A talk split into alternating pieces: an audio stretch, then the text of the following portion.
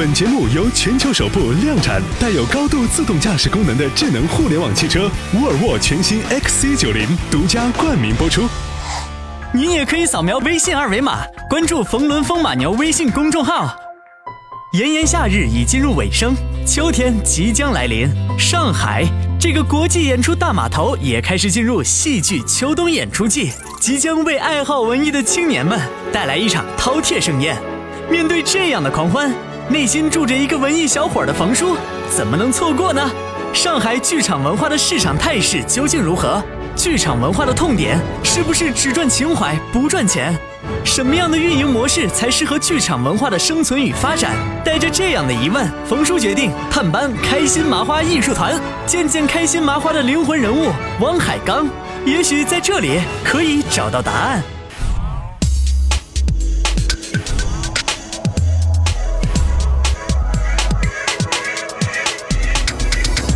这部剧《乌龙山伯爵》可能演的比较多了，这部戏从一应该是一二年，演到现在应该有两千场了。哇，对，这你们是这现在有多少人呢？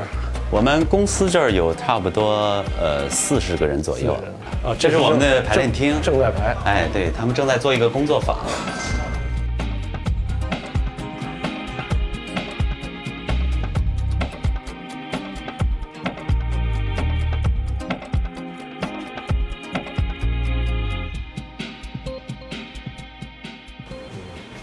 是我们的导演李建军，他从北京来的。冯冯董，冯仑啊。我在这看看，没事。对，好，下下一位演员，哎演员，请请过来一下吧。即兴有要啊！哎，怎么办？怎么办呢？哎呀，理查先生，你别哭了，想办法吗？不是啊，我这倒是有一个办法。对，我记得当年我在我的母校哈佛大学的时候，曾经做过一次这样的演讲。啊！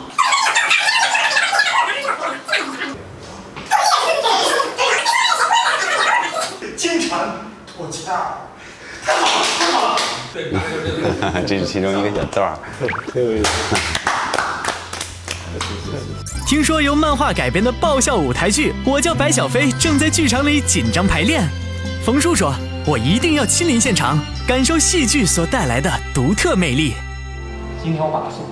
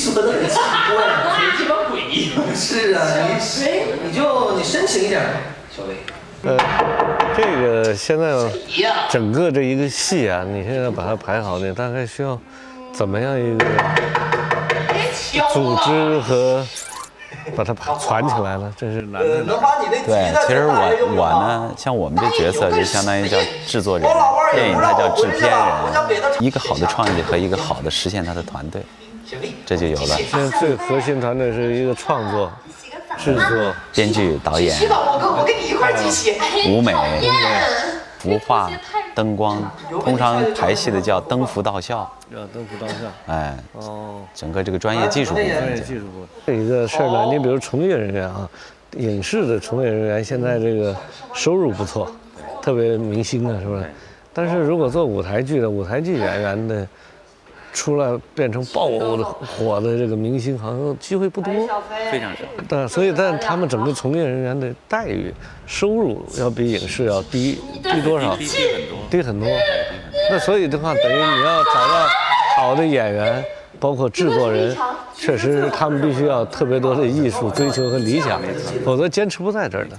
做舞台剧的，他们也是有理想的都做舞台剧了，挣快钱的都去做影视。了。我说像你们，比如北京、上海，相对来说能让演员安心稳定在这，一年得有多少二十万收入能稳定住吗？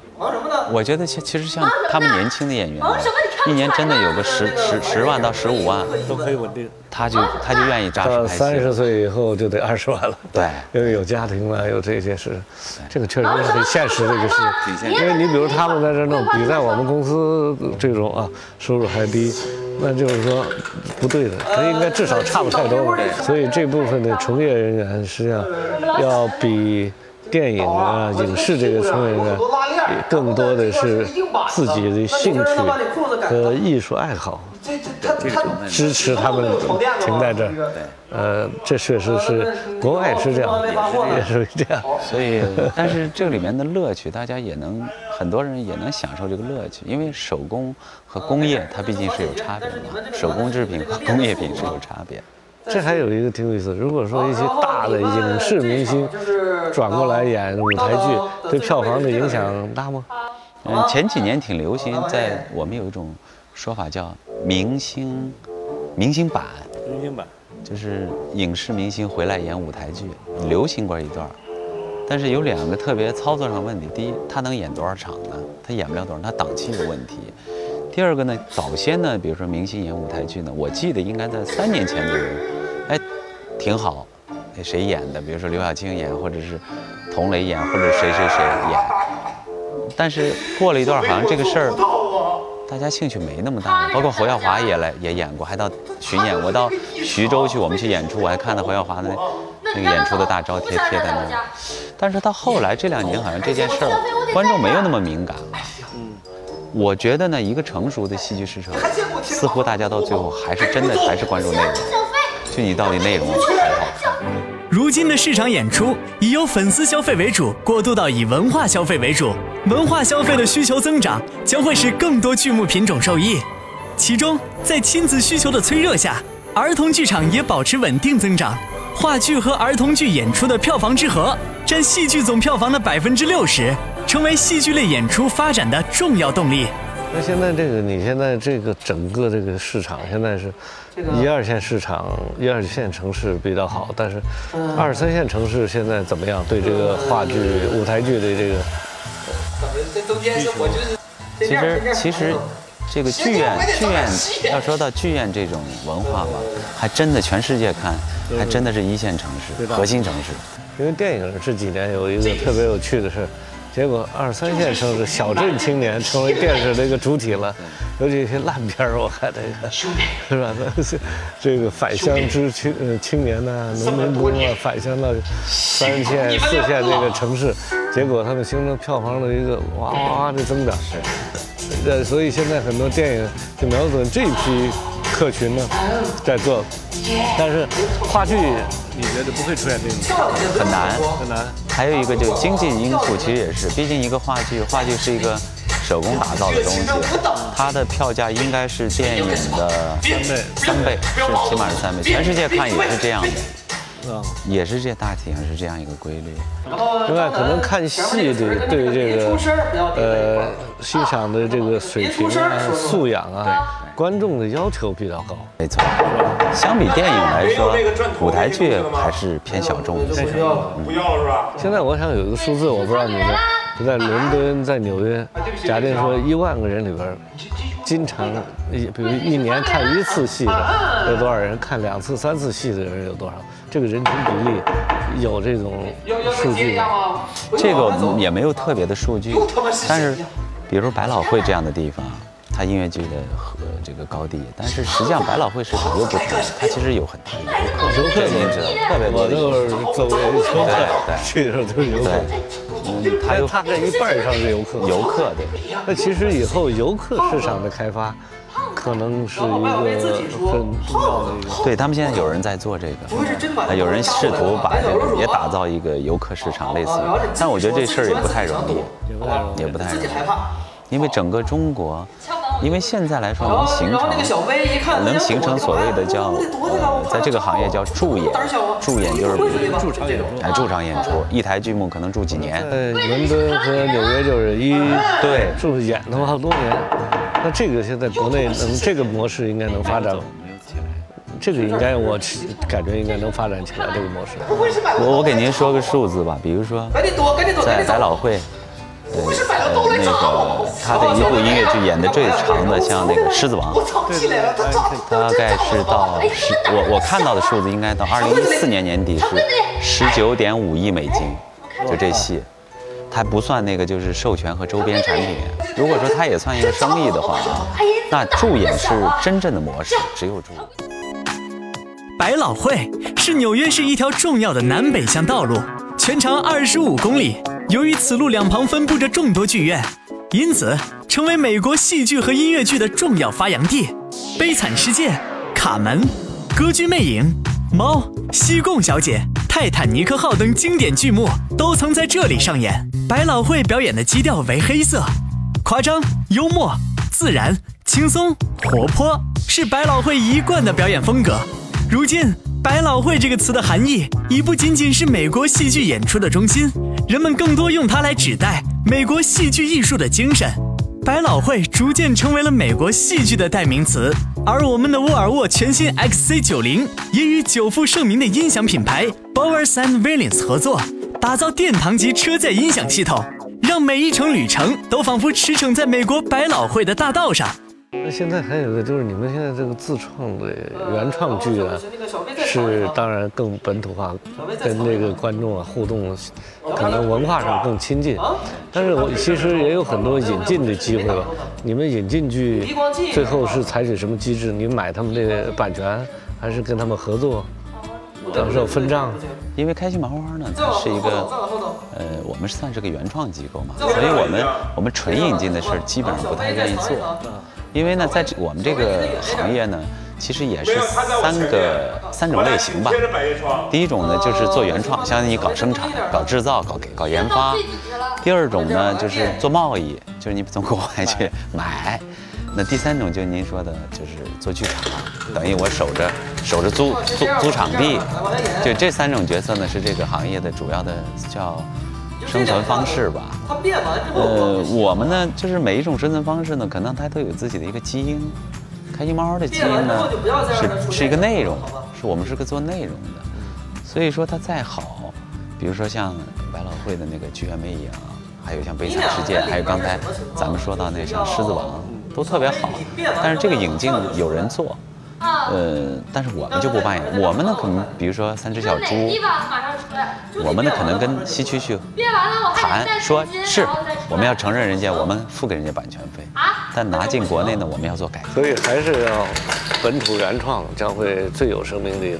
一般来说，全世界各个国家的文化这个产业、文化产品、文化消费还是以本土文化为主。对，这是文化产品。一大特点，它一定本土化的一种原创的，然后在情感上、价值观上打动人，是，否则说的你一个共鸣感产生蛮难。而且特别，比如说我们是个做戏剧、喜剧的公司，啊，好嘞。呃，上次我还听到一个韩国、韩国的一个，好嘞，我知道了。做一个就是叫论坛，一个韩国制作公司的一个老总是个女的，她还说了一个观点特别有意思，她说全世界的喜剧啊。大家各有各的点儿，各国有各国的点儿，但是他说呢，悲剧的点儿差不多。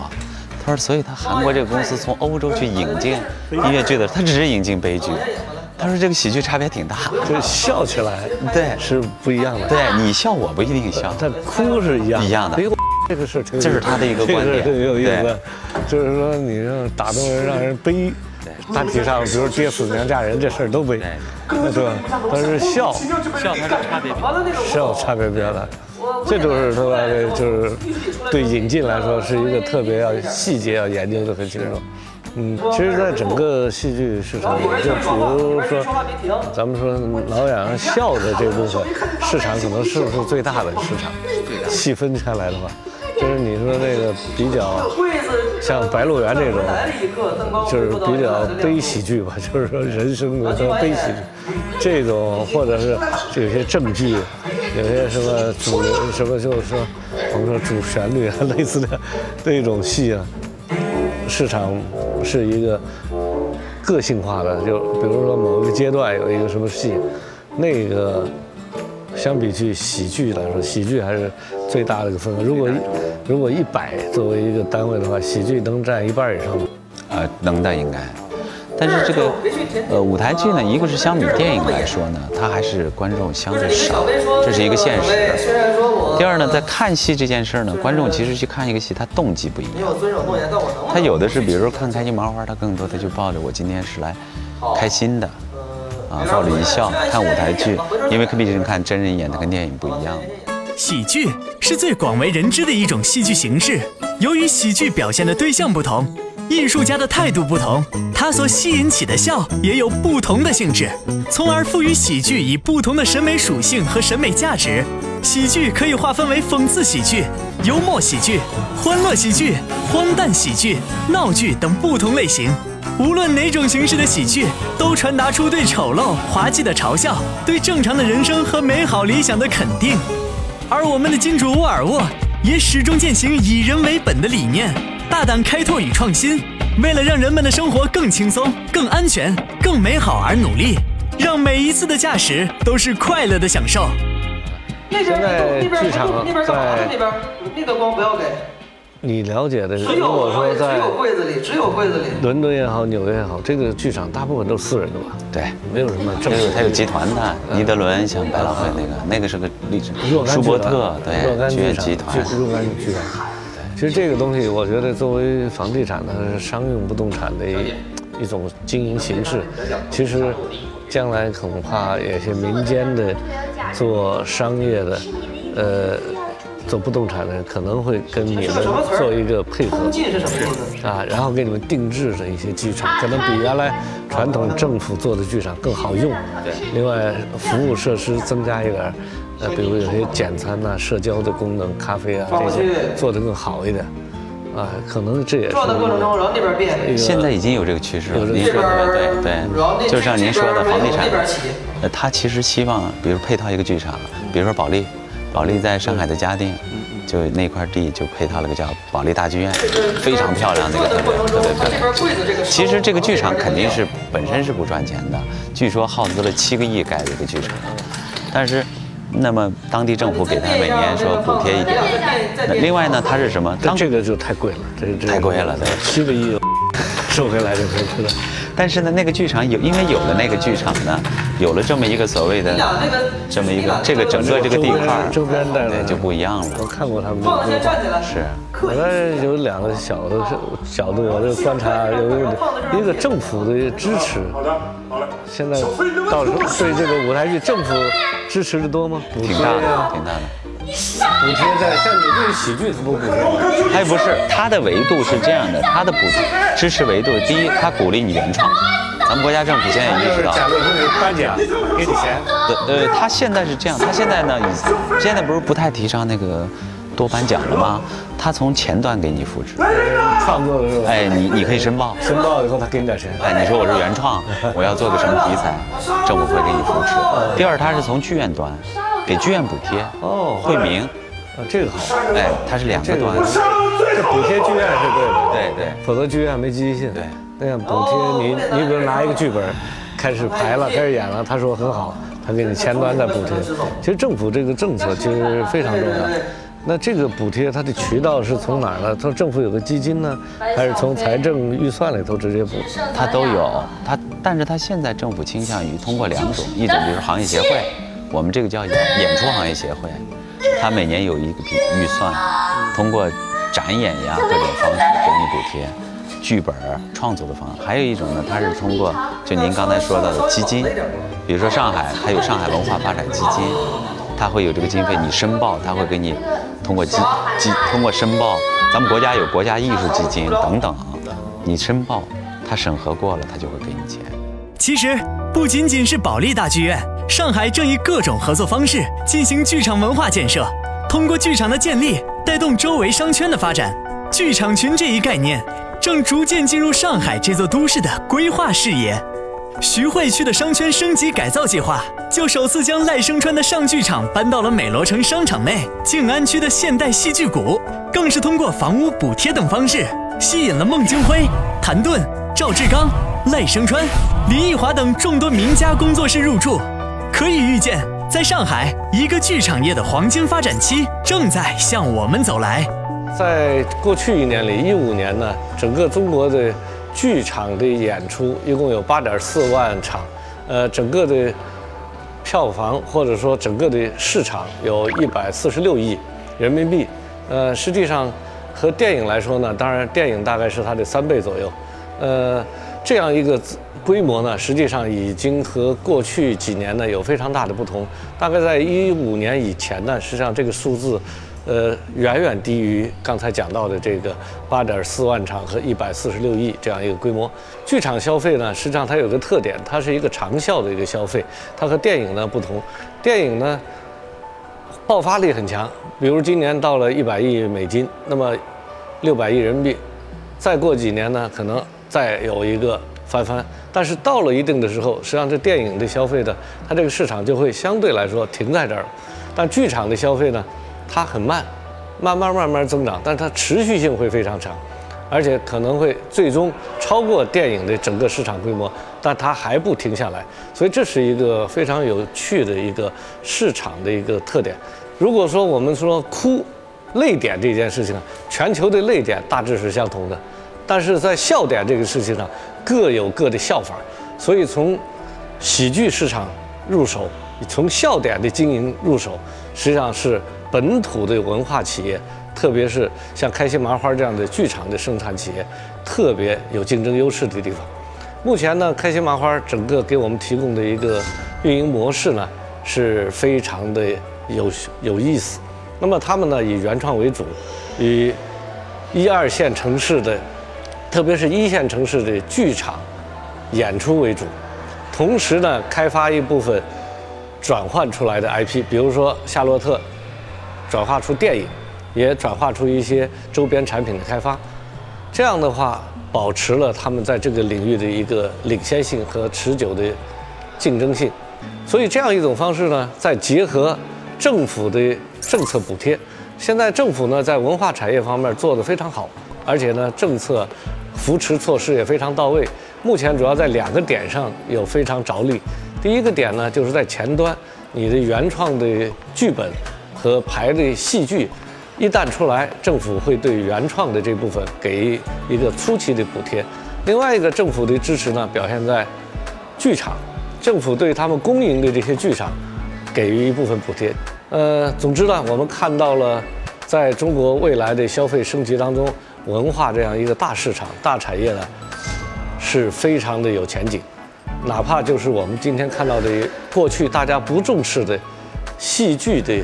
一个演出市场，本身这几年也有了非常好的一个政策扶持，也有很好的一个运营机构，像开心麻花一样，也有了很好的一批经理人，像海刚这样。同时呢，也有了一个非常成熟的观戏的人群，也就是消费者也慢慢成熟了。我相信呢，文化对于中华民族整体上的复兴，包括我们的自主的主体文化的一个自信。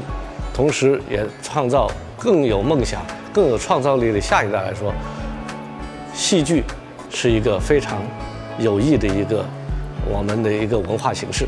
而且，我觉得开心麻花这样的一种积极进取的一种民间的一种运营者啊和一种创造者，实际上是我们应该特别给予关注，特别应该给他们加油。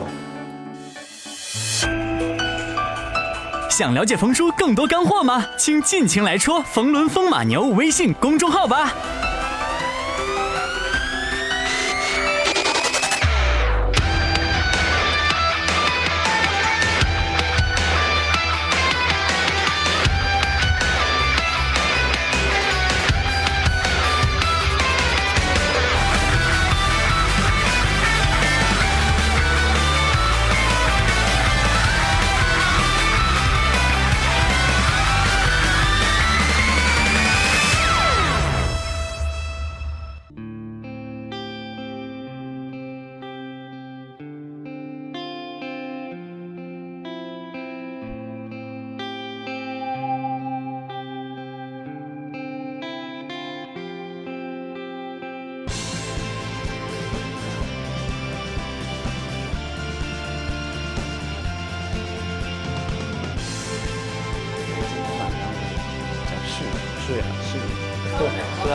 我们这聊完，人家衣服都脱了嘛。